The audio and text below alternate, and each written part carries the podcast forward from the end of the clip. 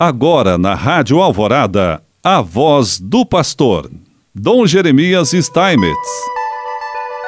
Prezado irmão, prezada irmã, mais uma vez nós aqui estamos e queremos te saudar aqui através do rádio onde você nos acompanha nesse programa A Voz do Pastor. Refletir é a primeira coisa que o Senhor convida a fazer por meio do profeta Ageu. Então vocês acham que é tempo de morar tranquilos em casas bem cobertas, enquanto o templo está em ruínas? Este convite a refletir nos interpela. De fato, também hoje, a nós cristãos, somos tentados a acomodar-nos nas nossas estruturas, nas nossas casas, nas nossas igrejas, na segurança das tradições, na satisfação por um certo consenso, enquanto ao redor os templos se esvaziam e Jesus fica cada vez mais esquecido. Reflitamos: quantas pessoas deixaram de ter fome e sede de Deus?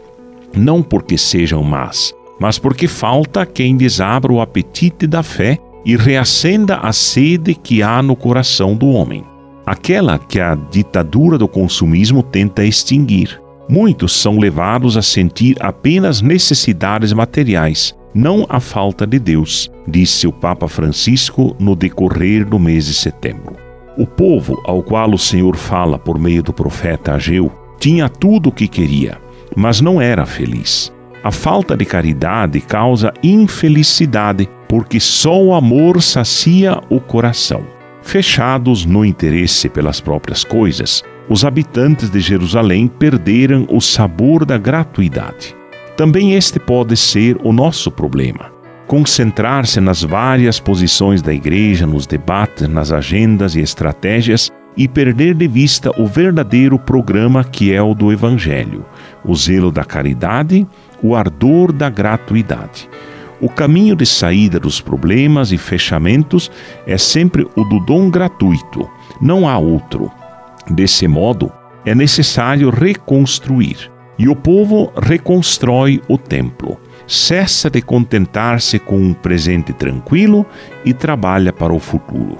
Deixar as conveniências do imediato para voltar à visão clarividente dos pais fundadores, visão profética e de conjunto, porque não procuravam os consensos do momento, mas sonhavam o futuro de todos. O mesmo vale também para a igreja, casa de Deus.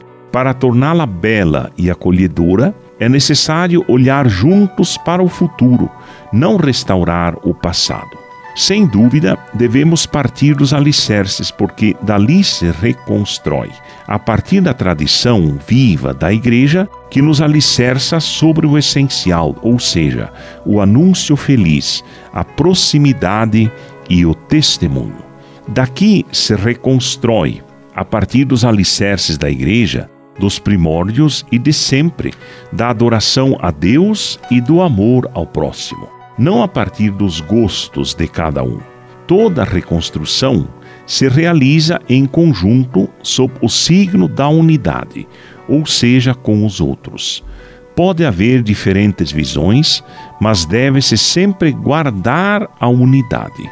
Este é o nosso chamado: ser igreja, formar um só corpo entre nós. Reconstruir significa fazer-se artesãos de comunhão, tecedores de unidade em todos os níveis, não por estratégia, mas pelo Evangelho. É exatamente o Evangelho que nos pede para mostrar Deus como fizeram os santos, não por palavras, mas com a vida, com o testemunho, pede oração e pobreza, pede criatividade e gratuidade, a reencontrar o rosto sempre jovem de Jesus e de sua esposa, a Igreja.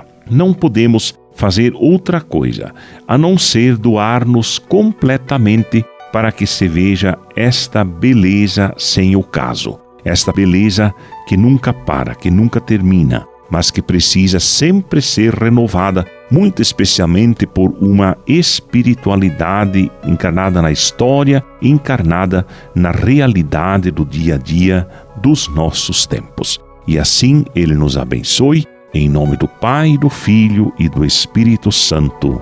Amém.